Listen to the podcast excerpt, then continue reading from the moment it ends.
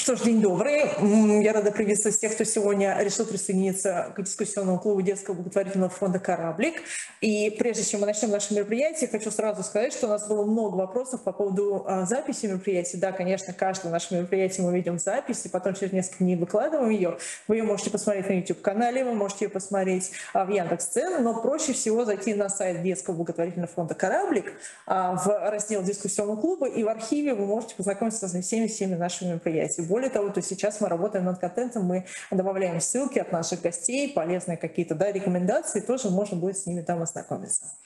А, что ж, если мы говорим о сегодняшнем, а, о сегодняшней нашей встрече, то сегодня мы обсуждаем такую тему, как гинекология и бережная забота о женском здоровье.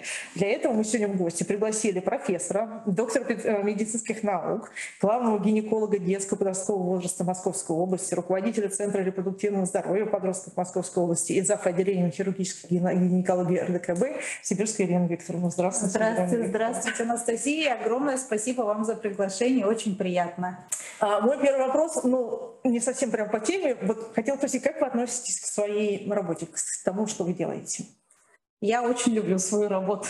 Я думаю, что все наши пациенты и многочисленные, э, не только пациенты, и люди, которые меня знают, они это всегда чувствуют. Я как детский гинеколог в том числе считаю, что девочку надо беречь, вот с момента рождения. И тогда она будет счастлива в течение всей своей жизни. Мы сегодня обязательно об этом будем говорить. Я почему, собственно, начала с этого вопроса, mm-hmm. потому что, ну, с одной стороны, мне кажется, если э, пациент видит, что, да, доктор любит свое дело, у него как-то повышается уровень доверия, наверное, к этому человеку. А с другой стороны, ну, к сожалению, когда спрашивали людей, то есть вот э, из специалистов, которые, ну, может быть, нежелательный визит, на первом месте, конечно, был стоматолог, там никто не хочет. А на гинеколог. А втором гинеколог. С одной стороны, я думаю, ну, наверное, потому что все-таки ну, вопросы, которые решают гинекологи, такие они достаточно ну, деликатные и сложные. А с другой стороны, вот сами, собственно говоря, способы осмотра, инструменты, то есть тоже многим, ну, как-то так, ну, понятно, что не, не самое приятное, да, Вот как раз к вопросу о детской гинекологии. А, те же самые инструменты, как-то другие немножко подходы, что-то изменилось? Ну, обследуются они, наверное, так же, просто мне кажется, подход врача, если ты любишь свою профессию, он изменился.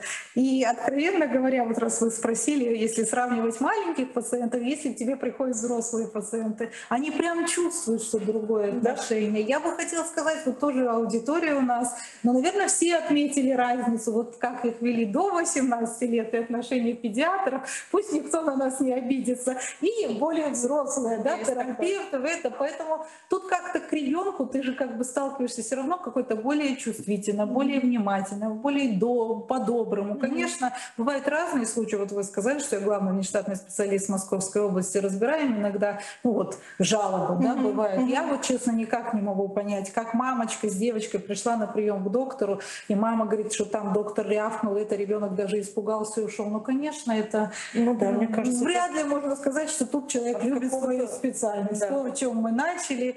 Вот, как бы, и, конечно, очень-очень-очень многое зависит от каждого из нас. Каждый на своем месте, если будет любить свою специальность и стараться внести в этот мир чуть-чуть добра, то у нас не будет таких воспоминаний Или наших детей. Все верно. А, сложный вопрос, на такой сейчас к серьезному переходим, потому что понятно, что в современном мире отношение к половой жизни поменялось. То есть поменялся и возраст вступления да, в сексуальные отношения, и количество партнеров поменялось.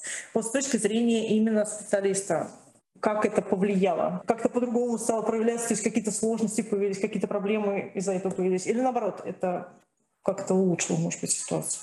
Но я не скажу, что плюсы. Я бы сказала, какой плюс я как врач вижу, сталкиваюсь с нашим более молодым поколением, до 20 лет, они могут тебя спросить многое более открыто. Mm-hmm. То, что на что никогда не решится взрослая женщина. Женщины 35 лет и плюс, для них многие эти вопросы табу. То есть это плюс, что молодые девочки могут обсудить все вопросы касаемо состояния своего здоровья, своих внутренних мироощущений, своей сексуальности, давайте скажем mm-hmm. так. То, что никто не позволит, то есть то, что для нашего с вами поколения было, как говорится, невозможно даже обсуждать. Вот. Э, что же из минусов? Конечно, ранее начало половой жизни, и оно приводит к чему? Что все-таки увеличивается число заболеваний, передающихся половым путем. Да, мы можем сказать о ВПЧ-инфекции, которая уже доказано, что может в будущем приводить к развитию рака шейки матки. Большое число половых партнеров – это тоже предрасполагающие факторы увеличения заболеваемости, передающимся половым путем, а это влияет потом на возможность образования воспалительных процессов наружных и внутренних половых органов, спаечному процессу и бесплодию.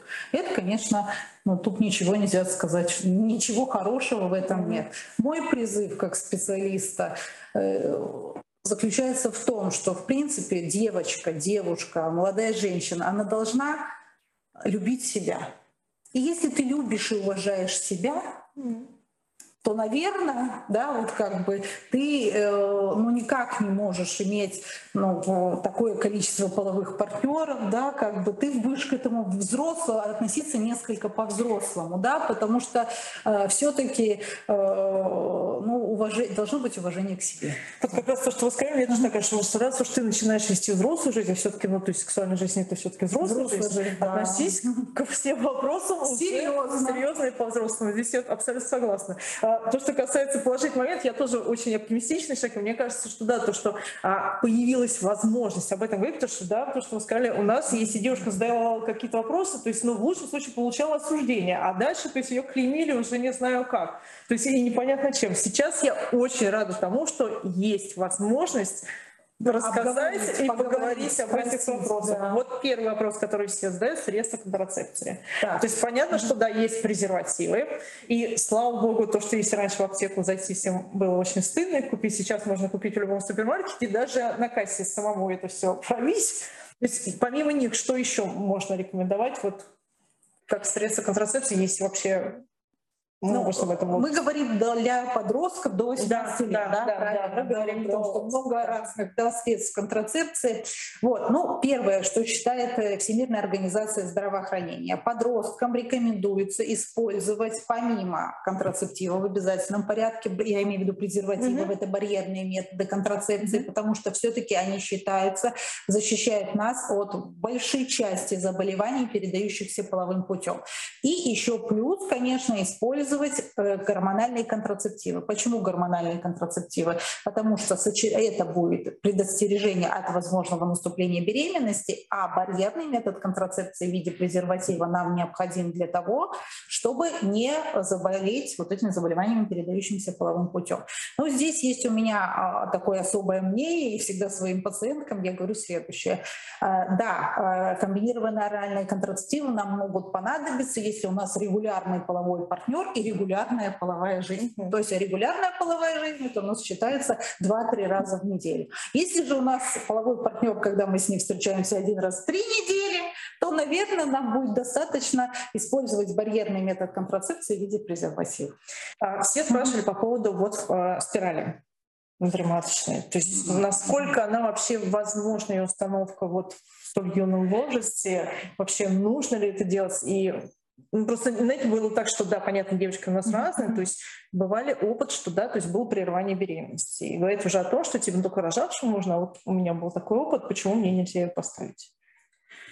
Ну, если она уже рожала, то этот вопрос может обговариваться да, по постановке внутриматочной спирали. Сейчас появляются на рынке такие спирали как бы небольших размеров, которые могут быть рекомендованы и молодым э, девушкам. Из моего опыта, любая введенная спираль в полость матки, вообще что-либо введенная в полость матки, это инородное тело. Инородное тело, какое бы оно ни было, золото содержащее, содержащее гормоны, это инородное тело. Соответственно, вот для нерожавших рожавшей, или у девушки, молодой женщины, это возможно все равно наличие воспалительного процесса, который может из нижележащих половых путей и через, так скажем, ведь когда мы вводим спираль, остается еще, так скажем, называемые узики по усикам, да, как бы полость матки, из полости матки маточные трубы, в малый таз, ну и, извините, воспаление, тубовариальное образование было доказано раньше. Mm-hmm. Да, конечно, не на э, золотосодержащих спиралях, не на спиралях, содержащих половые гормоны, что все-таки женщина, которая является носителем внутриматочных спиралей, у них воспалительные процессы чаще.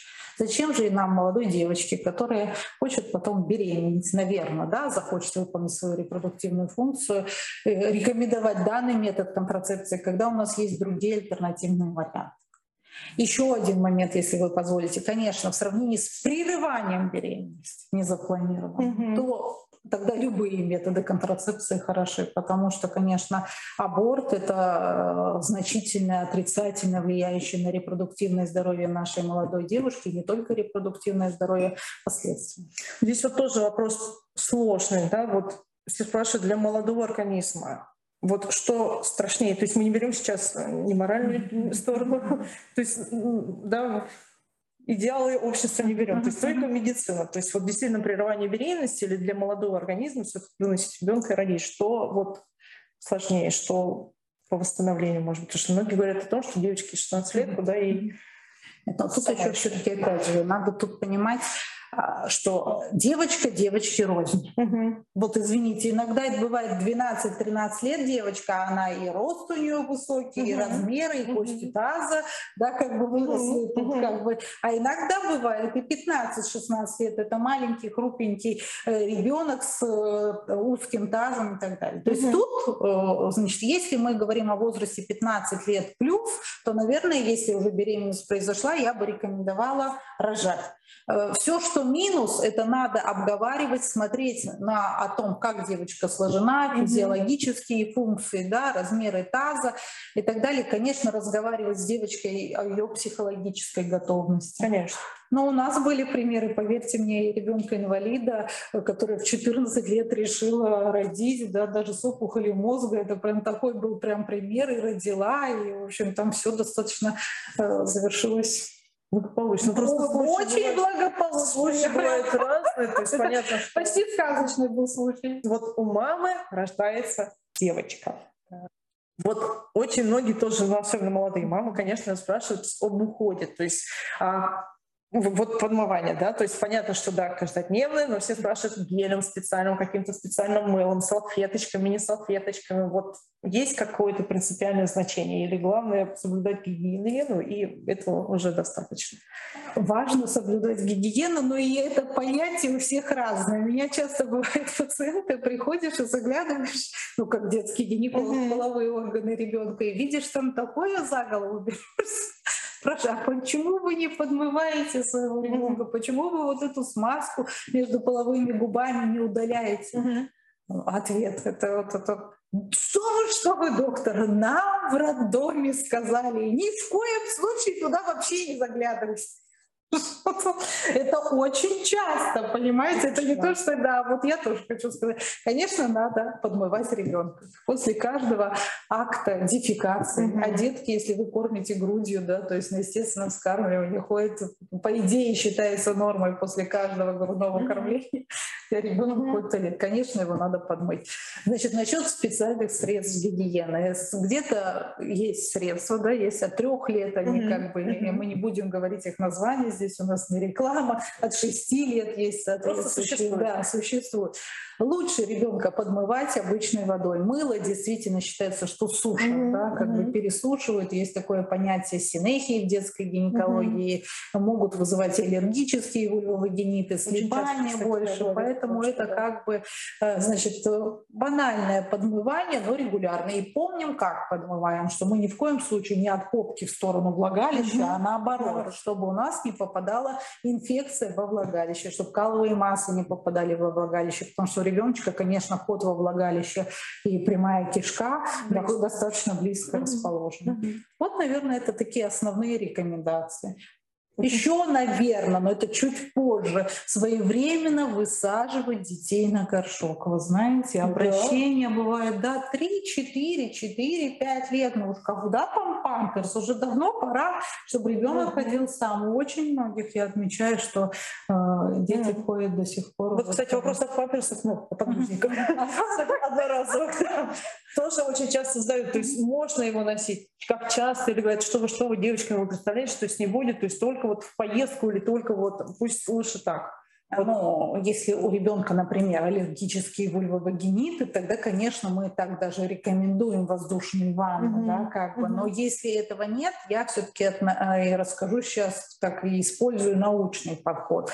Доказанных мировых данных о том, чтобы э, так это достоверно, достоверно, mm-hmm. я подчеркну, нет. Да, об этом где-то пишут, где-то mm-hmm. это, но чтобы было проведено а, объемное обследование, в которое включало бы много детей, да, это обычно mm-hmm. считается более 100 тысяч детей, да, mm-hmm. которые имело бы несколько групп контроля, то есть это научно называется рандомизированное, плацебо-контролируемое, слепое двойное исследование. Таких не было. Ну, то есть можно использовать. Можно, конечно. Слушай, те, кто говорят, что это может быть И пользоваться благами цивилизации, потому что пеленки выглядят гораздо лучше. Да, вот я бы тоже так сказала, что... Я вспомнила свое детство, свою младшую сестру. От чего отказаться, это факт никогда в жизни. Вот это прям памятник надо людям поставить, да, дают жизни хоть какую-то свободную минуту. Второй тоже, вот если мы говорим о изобретениях, да, то второе изобретение касается, естественно, то есть взросления месячных. То есть, да, второе изобретение, то, что изобрели, вот гигиенические средства, да. Вот тоже очень часто задают вопрос о том, что можно им пользоваться или нет, потому что слухов какое-то неимоверное количество по поводу них. Вот именно для молодого организма. Насколько это вредно или насколько это возможно. То есть вот риски какие. Нет, это, это возможно, но все-таки, если мы говорим о девочке, которая не жила половой жизнью, является девственницей, все-таки есть абсолютно разные структуры девственной плевы. Mm-hmm. Значит, и, конечно, при полулунной форме девственной плевы без проблем этим можно пользоваться. Но есть и совсем другие. Когда девушка, вводя этот менструальный тампон, все-таки может нанести себе определенные повреждения. Mm-hmm. Это раз. И еще один момент, который связан с тампонами. Понятно, что это тогда надо не забыть его извлечь и держать mm-hmm. его во влагалище не больше трех-четырех часов. Но есть и описаны случаи токсических шоков на фоне введения тампонов. Ну, все-таки давайте, если мы можем это избежать, и, то зачем нам рисковать? Это раз. Конечно, каждый из вас может сказать, что мы никогда в жизни не забудем у себя там тампоны, как мы ну, с теми девушками да, такое произойти, что они забыли и ходили 3-4 дня. Я тоже, конечно, но это факт. Это какой-то Описанные очень... факты. Так что 3-4 дня, это, это, мне кажется, даже физически не получается. Забыла. Ой, ну это прям наверное, все-таки случай случаев. Если говорить вот о месячных, очень много вопросов задают, а норма. Угу. Вот где норма, а где нужно обращаться к врачу по поводу чего? Ну, во-первых, месячные должны прийти. Нормальным считается возраст от 9, как бы все не говорили, что это рано, но тем не менее у нас есть определенные градации. Вот от 9 до 15 лет это считается нормой прихода месячных. Все, что раньше приходит, относится к преждевременному половому развитию. Все, что позже, то есть если 15 лет и плюс, это уже относится к первичной минореи. Раньше считалось, что от 16 лет mm-hmm. надо обследовать девочку, сейчас от 15. Это может быть и конституциональная причина более угу. поздней из-за прихода месячных, да, но могут быть и неконституциональные какие-то нарушения формирования пола, да, возможно, Дмитрий Игоревич об этом рассказывал, угу. и Тарусин, или какие-то пороки развития, связанные с нарушением оттока менструальной крови. И с этим надо, конечно, заниматься, может потребоваться и наша хирургическая, в том числе, помощь. Значит, э, теперь вот это основной период, когда месячные должны прийти. И если они пришли, они должны приходить раз в месяц. Есть нюанс, значит, что первый год э, сейчас считается раньше два года, сейчас все-таки год. Должен, должен быть такое понятие, как период становления менструального цикла. И здесь все-таки допустимые варианты, что могут месячные прийти позже, чем месяц или немножко раньше. Но тем не менее, если девочки были месячные и через 14 дней пришли следующие, идут они больше 7-8 дней, не надо ничего ждать, мы можем пропустить аномальное маточное кровотечение угу. пубертатного угу. периода. То есть надо обращаться к доктору как можно быстрее. Значит, э, если месячные задержались более чем на 60, 55, 60 дней, тоже повод обратиться. Нормой же считается приход, длительность месячных от 3 до 7 дней. Угу. У подростков сейчас вышли новые данные э, Международного общества акушеров-гинекологов, а иногда допускается до 8 дней mm-hmm. длительность месячных. И длительность нормального менструального цикла раньше считали от 21 до 42 дней. Сейчас вот период от 20 или 1 либо от 24 тоже вот некоторые такие mm-hmm. данные как разнятся. Но это я уже напомню, что это критерии, если уже у девочки уже в течение года месячные ходят. Mm-hmm. Они должны в течение года установиться. Угу. Вот тоже задавали вопрос, угу. замечали, что есть сезонные изменения, что, условно говоря, зимой удлиняется, угу. летом, наоборот, укорачивается и более становится обильной. Вот задавали вопрос, это норма или по поводу этого уже нужно тоже обратиться к доктору? Ну, наверное, к доктору надо обратиться один раз, чтобы выполнить ультразвуковое исследование и посмотреть, что нет органической патологии ни в полости матки, ни в яичниках нет киста и так далее. Но потенциально, значит, изменение климата, да, как бы может повлиять на ритмичность, длительность, обильность менструации и на менструальный цикл. Действительно, в более жарком климате месячные mm-hmm. приходят чаще, и они обычно более обильные, потому что гормоны половые в том числе эстрогены, вырабатываются лучше. В более холодном климате немножко другая ситуация. Это и разница полового созревания девушек. Если мы возьмем страны Африки, там 9 лет, 10 да, у многих норма прихода месячных. А если мы возьмем зону да, э, северных, да, северных народов, то там совсем другая ситуация. Месячные приходят позже. Еще один вопрос. Вот э, в это время занятия спортом. То, что раньше, понятно, все знали, что девочек освобождали от физкультуры. Также говорили о том, что наоборот, то есть особенно при болезни месячного, то есть лучше заниматься спортом. Понятно, что не конным спортом, не велосипедным, но да, то есть там растяжка, какая-то йога или еще что-то, то есть наоборот способствует облегчению вот этого периода. Вот задают вопрос, заниматься спортом, не заниматься, бросать, не бросать, вот зависит от вашего состояния. Ведь есть такие женщины и девушки, у которых сами месячные протекают настолько болезненно, что это относится к диагнозу первичной дизменореи. Мы вынуждены назначать им соответствующие курсы лечения. Mm-hmm. В данной ситуации, конечно, если у вас выраженный болевой синдром, я не рекомендую заниматься спортом. Если вы себя во время месячных чувствуете хорошо, да, вас ничего не беспокоит, пожалуйста, вы можете заняться там, качать пресс. Ну, я бы рекомендовала пилат, пилатес, йога, э, там растяжка потенциально можно. Наверное, бассейн именно в обильные mm-hmm. критические дни mm-hmm. не надо. Париться тоже не надо. Как бы сидеть в горячей ванне тоже нежелательно длительно. Вот ну, пресс это... чаще всего спрашивают, все же хотят, особенно к лету. Плохо животик, вот все спрашивают, вы, кстати, увидели, я не качаю пресс, я же... Ну, можно как бы вот там самые обильные дни, например, избегать, а дальше, пожалуйста. Но опять же, если мы говорим, что это общемировое научное длительное большое обследование, посвященное этому вопросу, то же самое, такого не было. Я просто очень рада, что вы даете ответ, потому что девочки же, ну, получается, да, друг дружку такой расскажут, что там, ты что-то что, сейчас что-то разорвется, оторвется, там матка выпадет, ну, то есть вот если вот такие глупости иногда говорятся, вот... Иногда взрослые женщины такой могут договориться. Ну, они же тоже, откуда же все берется информация, и такое тоже случается. Если мы говорим вот о болезни, я почему, собственно говоря, тему сегодняшнюю так назвала то, что бережная забота о женском организме, потому что, ну, это уже, мне кажется, даже в комических ситуациях, то есть в стендапе даже это более того, что да, то есть если мужчина в офисе, там, не знаю, у него насморк голова закружилась, он сразу все, то есть ему уже отгул, и он куда-то уходит. А то, что а, дама, да, то есть находится, у нее и самочувствие плохое, настроение туда-сюда прыгает, да, еще есть это болезненный процесс, он ну, сопровождается разными еще дополнительно, то она все сидит и терпит. И то, что, ну, как бы какое-то послабление или еще что-то, то есть, типа, с чего это вдруг вы с нами на равных здесь работаете. Вот я как раз хотела спросить по поводу вот болезненности, mm-hmm. и что считается нормой, что нет, и каким образом можно, собственно, себе помочь в эти дни. Ну, Болезненные месячные называются научно дизменорея.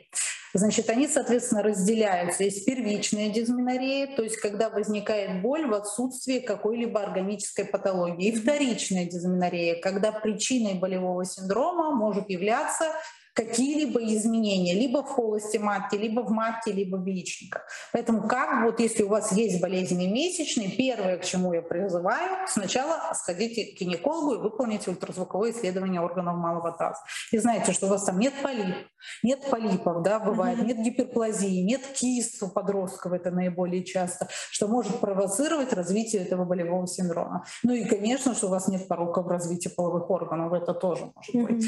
Значит, если это все исключено, то значит нет органической причины, которая требует от нас каких-либо коррекций, и тогда мы можем уже рекомендовать то лечение, когда мы, ну, а, без хирургического воздействия, который первый этап лечения – это использование спазмолитических препаратов, потом это использование обезболивающих препаратов, и третий этап – это использование стероидных противовоспалительных препаратов. Но здесь я еще хотела бы всегда сказать и акцентировать внимание.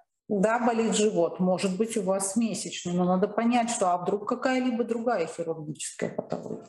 Мы, к сожалению, часто сталкиваемся, вот как оперирующий врач, до этого работающий в Морозовской больнице, да, э, о том, что заболел живот, предположили, что месячный, а абсолютно не исключили острый аппендицит. И это может тоже быть, и это бывает даже чаще, у нас, знаете, наоборот, были uh-huh. случаи о том, что да, болит живот, uh-huh. проверяют все, кроме гинекологии. То есть смотрят, да, сначала аппендицит боятся, потом там с кишечником проблемы какие-то, потом там спину даже смотрят, вдруг что-то защемило. И уж кому точно даже вот мысль возникает, особенно понятно, что если да, девушка молоденькая и не ведет сексуальную жизнь, да, то есть какому гинекологу, зачем вообще эти гинекологи? Это последнее, о чем вспоминаю. То есть вот две крайности получается. Да, это бич нашего времени. Я всегда свои доклады научных конференциях начинаю с того, что почему-то чаще всего у нас приходят мамы и бабушки, первая фраза – а какая у моего ребенка может быть гинекологическая патология? Она же такая маленькая или она не живет половой жизнью? Uh-huh. Uh-huh. Поэтому, конечно, надо людям говорить, рассказывать. Но мы просто рассказываем о гинекологической патологии. Конечно, очень часто бывает, что болевой синдром может быть связан с гинекологией тоже, да, как uh-huh. бы и чаще всего с перекрутами придатков матки, с разрывами кистичников. Перекруты придатков матки могут быть у детей даже, э, ну, даже новорожденных детей. Uh-huh. Иногда бывает, что мы оперируем там трех трех-пятидневного ребеночка, потому что у него случился антенатальный перекрут и некроз придатков матки. То есть это все может быть. Но вот здесь говоря, есть такое данные Международной ассоциации боли. Да, вот мы mm-hmm. говорим, что все-таки мы должны при, приближаться к научным каким-то mm-hmm. данным. Mm-hmm. И там доказано, что если обращается ребенок с болевым синдромом, то в 90% случаев, то есть, понимаете, это как много да, все-таки, у него не будет какой-либо органической патологии. Mm-hmm. То есть это могут быть какие-то расстройства кишечника, да, там какие-то урологические mm-hmm. моменты, но не связанные с пороками развития, mm-hmm. требующие хирургической коррекции, mm-hmm. урологической, я имею в виду, то есть циститы там mm-hmm. банальные, да, пилонефриты. А остается 10% с которыми могут быть связаны с этой органической угу. патологией. Из этих 10, 85-88% это будет острая хирургическая патология, из которых 90% это будет острый аппендицит. Э, острая хирургическая, а гинекологическая будет только там 7-8%. Да, о ней тоже надо помнить ее надо исключать. Но все равно ни в коем случае не надо забывать о том, что бывает чаще. Какие симптомы, вот, mm-hmm. ну, условно говоря, должны настораживать, например, девушку саму mm-hmm. если мама? То есть понятно, что не всегда дети в состоянии писать состояние. То есть вот на что обращать внимание, вот ну, если мы говорим о перекруте придатка, да, потому что все-таки все везде разная mm-hmm, симптоматика, резко возникшая боль, не купирующаяся приемами анальгетиков. Но важно помнить, что для диагностики острого аппендицита анальгетики нельзя принимать. Mm-hmm. То есть если я, например, как гинеколог могу посоветовать там для дифференциальной mm-hmm. диагностики давайте примем, посмотрим, mm-hmm. то в их ситуации этого делать нельзя. Именно поэтому все-таки, если возникает болевой синдром выраженный, вы знаете, что да вы не отравились, например, внизу да, живота. Внизу живота. Но аппенди... острый аппендицит, он начинается в большинстве случаев 70% проекции эпигастрии. Заболела эпигастрия, потом постепенно боль спускается Эпигастрия это где? Это Я здесь, здесь, здесь. Не все же нас вот, не знаю, нас видят, вот.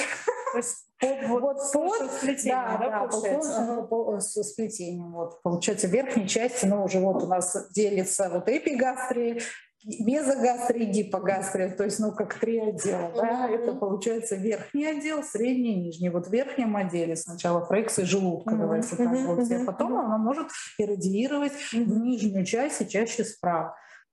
То есть, а если вот гинекологическая боль, то есть если низ живота прям естественно болит, это все-таки ближе к гинекологии будет проблема или Острый аппендицит, и все хирурги вам скажут, имеют различные mm-hmm. мимикрии, так скажем, mm-hmm. и особенности своего mm-hmm. проявления. Поэтому, знаете, э, вот здесь мы должны с вами ничего не надо гадать, а призвать к следующему. Болит живот, не надо ничего выдумывать. Надо, вот если он сильно болит, надо поехать, экстренно в стационар. Там, вот честно, не знаю, вот мы говорили сейчас с вами про всю Россию, но mm-hmm. в Москве, в Московской области однозначно, но не, не везде в Московской области, надо, правда, признаться, приезжаешь в стационар, есть на моменте первичного поступления и ультразвуковое исследование круглосуточное и так далее, mm-hmm. и смогут тебе отдифференцировать. Ну, лучше, да, исключить. Конечно, чем сидеть и потом перитонит разлитой гнойный, или э, там, это совсем не надо допускать. По поводу месячных много вопросов еще вместе ответили, естественно.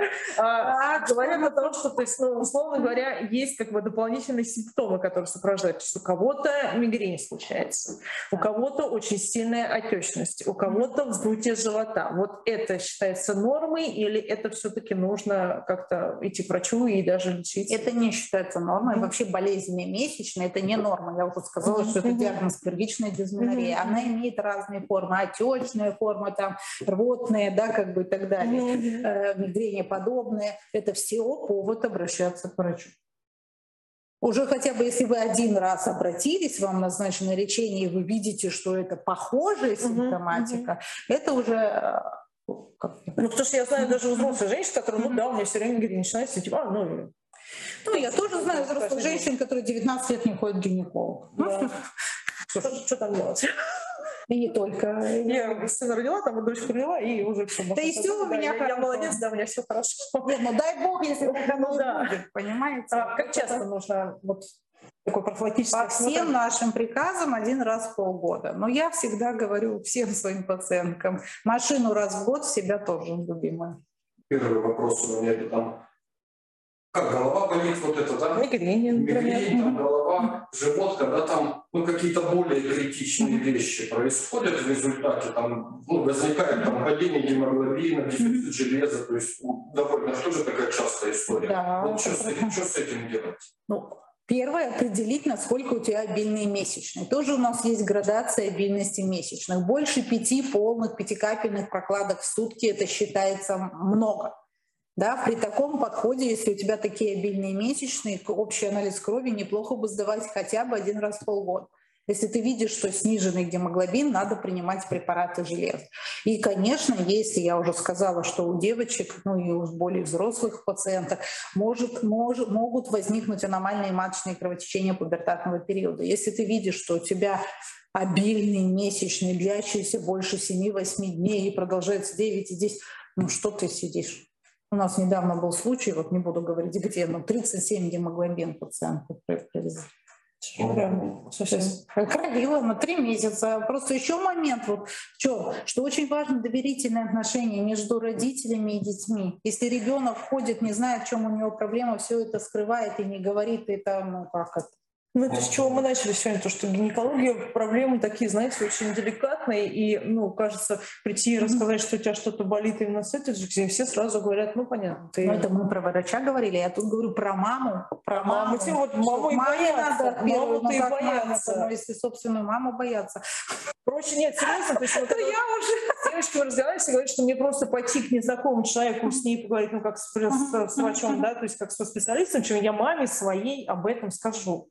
То есть она меня убьет, если я ей скажу. Что... Я вот про другое хочу спросить. Так, про другое. Ну вот из этой же оперы, да, вот как? Ну, все-таки вот вернуться, да, там, к социологии, да, все-таки Россия такая страна довольно пуританская в основном, да, и то есть, ну, я много просто знаю людей, да, там девочки, когда приходит вот это время, там идти, то есть вот это стеснение, то есть вот это там показать себя незнакомому человеку. То есть, возможно, есть какие-то психологические приемы, чтобы ребенок был к этому более готов, да, и то есть, ну, то есть считал это нормой, как вы говорите, там машину раз в год, и себя раз в год. Ну, во-первых, все равно я считаю, хоть как наша страна пуританская, в нашей стране часто считают, что врач должен, учитель обязан. Но я все равно считаю, что все проблемы у нас начинаются с семьи. В первую очередь это доверительные отношения между родителями. И родитель подготавливая ребенка к первому визиту, должен ему об этом рассказать. Знаете, опять же, порекламирую себя, у меня есть на YouTube-канале видео «Первый визит к гинекологу», где мы рассказываем девочкам, родителям, как это будет, что это не опасно, что это не страшно, как попасть, что мы будем делать. Я лично на своем приеме, когда ко мне пришел ребенок с мамой, всегда рассказываю девочке, ну, во-первых, пытаюсь вступить с ней в доверительные отношения, дальше рассказываю, что я буду делать чтобы она не волновалась, что я посмотрю твою грудку, да, потом тебе нужно будет раздеться, вот ты сюда ляжешь, я посмотрю наружно там, как я посмотрю, что я потрогаю животик, как это будет, чтобы она не переживала и не волновалась. У меня вопрос такой, там у нас гимнастка, а она у нас там волейболистка, баскетболистка, mm-hmm. все там с 6 там, 7 лет дети, ну так, от, от, довольно профессионально чем-то занимаются, а потом наступает возраст уже такой, да, а, уже ничего нету.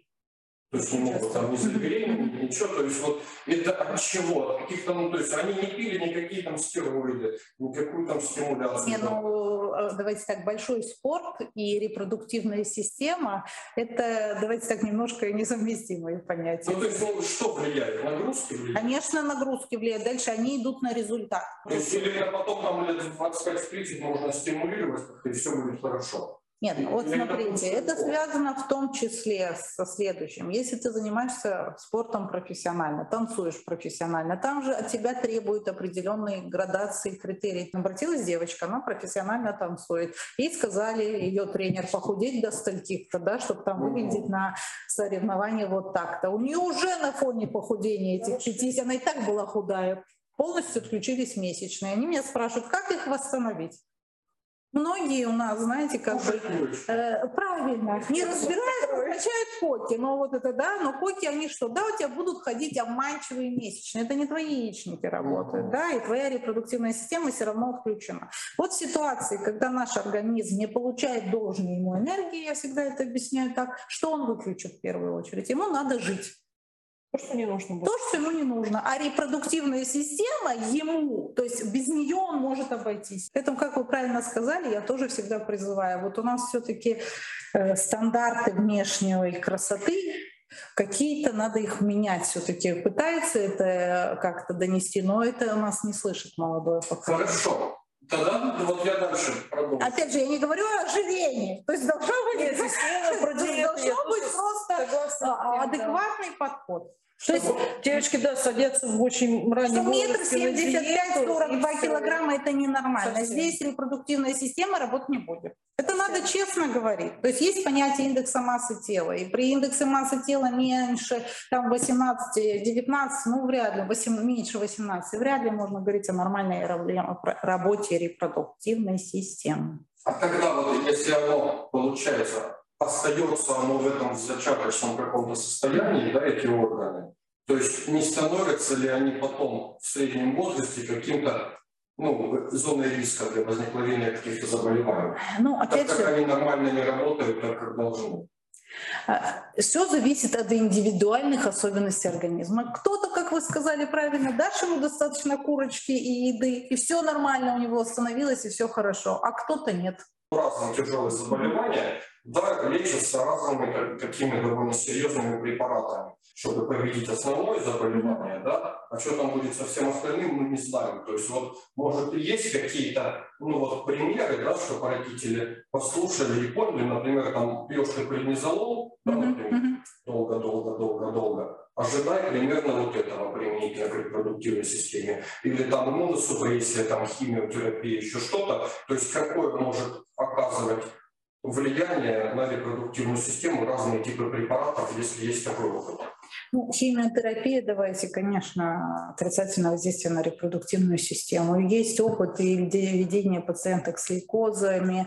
Э, значит, это, конечно, сухость там, да, и отключение репродуктивной функции на какой-то период до, так скажем, определенного прекращения химиотерапии и начала там восстановительный период обычно до года проходит, да, дальше требует наблюдения дальнейшего осмотра, да, прием э, глюкокортикоида влияет на репродуктивную систему, да, и ожирение, ожирение может развиться на этом фоне, ожирение повыше, приводит к повышенной продукции эстрогена, тут могут быть возникнуть различные нарушения нарушение менструального цикла, гиперплазия эндометрия, возможно, синдром поликистозных яичников.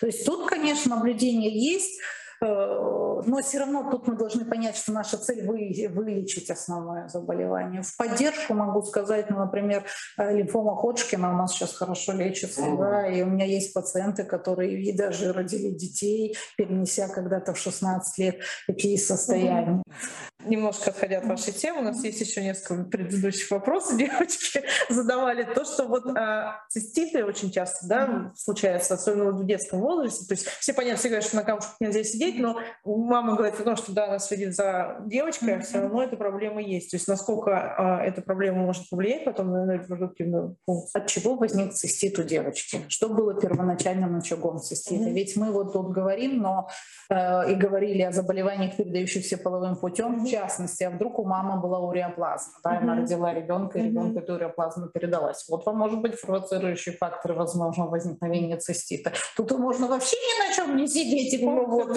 оберегать своего да. ребенка и иметь хронические рецидивирующие циститы. Дальше, как у нас с почками дела, угу. да? какие формы, размеры, расположение и так далее. Дальше, были какие-то наследственные особенности или хронические циститы. Дальше, была ли склонность, например, к образованию камней, потому что уже у детей есть там, да, как бы сдаем общий анализ мочи, и там повышенное количество оксалатов пишут. Да? То есть, поэтому причина возникновения цистита. Угу. Это раз. Дальше, и, конечно, помним о том, что на холодном мы не сидим, ребенка мы оберегаем и так далее. Может ли это как-то повлиять на репродуктивную систему, если это будет все-таки хронические рецидивирующие циститы? Да. В дальнейшем, когда девушка начинает половую жизнь, и всех моих пациентов, у которых были хронические рецидивирующие циститы в детстве, извините, при половых контактах чаще всего обостряется данное состояние. Второй вопрос по поводу герпеса. Так, очень часто задают. То есть, ну, первое, все, ну, всех напугали, герпес, да, всех напугали о том, что да, что если у тебя в носу где-то есть а вот, мы про нее сейчас и говорим. То есть, значит, значит, да, обязательно будет там. Кто-то говорит наоборот, что нет, наоборот, если вот на губе вскакивает, то значит, там его быть никогда в жизни не может. Вот нет. Что Если что-то было на губе, значит, вы являетесь носителями вируса герпеса. Они есть разных типов. Наиболее такие считаются первый и второй тип, надо определять и смотреть. Значит, есть вообще герпес появляется в ситуации сниженного иммунитета. Как ухаживать за собой во время вот проявление его. А, ну, есть очень неправильно называйте так, противовирусные препараты, mm-hmm. которые есть и таблетированные, которые есть и в виде мазях. Все это лучше пойти на прием доктору, и вам это скажут. Скрывать пузырьки не вот, надо. Да, вот, все, из того, что я могу сказать, там, я не знаю, пузырьки не надо. Да, да. чистить то, что да. Лучше обратиться к врачу. Вирус папиллома человека. Да. Тоже очень часто задают вопрос. Во-первых, все, ну, многие понятия не имеют, что это такое. Если спрашивают, что это, что это, потому что какие-то слухи тоже, что это очень опасная вещь, и что если, не дай бог, она у вас есть, то все прям... Ну, это ДНК-зависимый вирус, если мы хотим научно, который сейчас в мире уже более 640 типов нашли. Увеличивается, увеличивается число. Еще года два назад я говорила на лекциях, что 420, еще до этого 240 число этих. То есть, но для нас надо понимать следующее. Чем плохо это для женщин, так скажем, что если ты являешься носителем вируса папилломы человека высокоонкогенных типов, их там много, но основные это 16 и 18 тип, у тебя на момент динамики твоей жизни, там после 35-40 лет гораздо больший риск возможного развития рака шейки матки. Что для нас важно? Надо ходить к гинекологу, регулярно осматриваться, регулярно сдавать цитологическое исследование и тест на носительство ВПЧ ВПЧ. Все. Если там изменения, соответственно, предпринимать соответствующее лечение.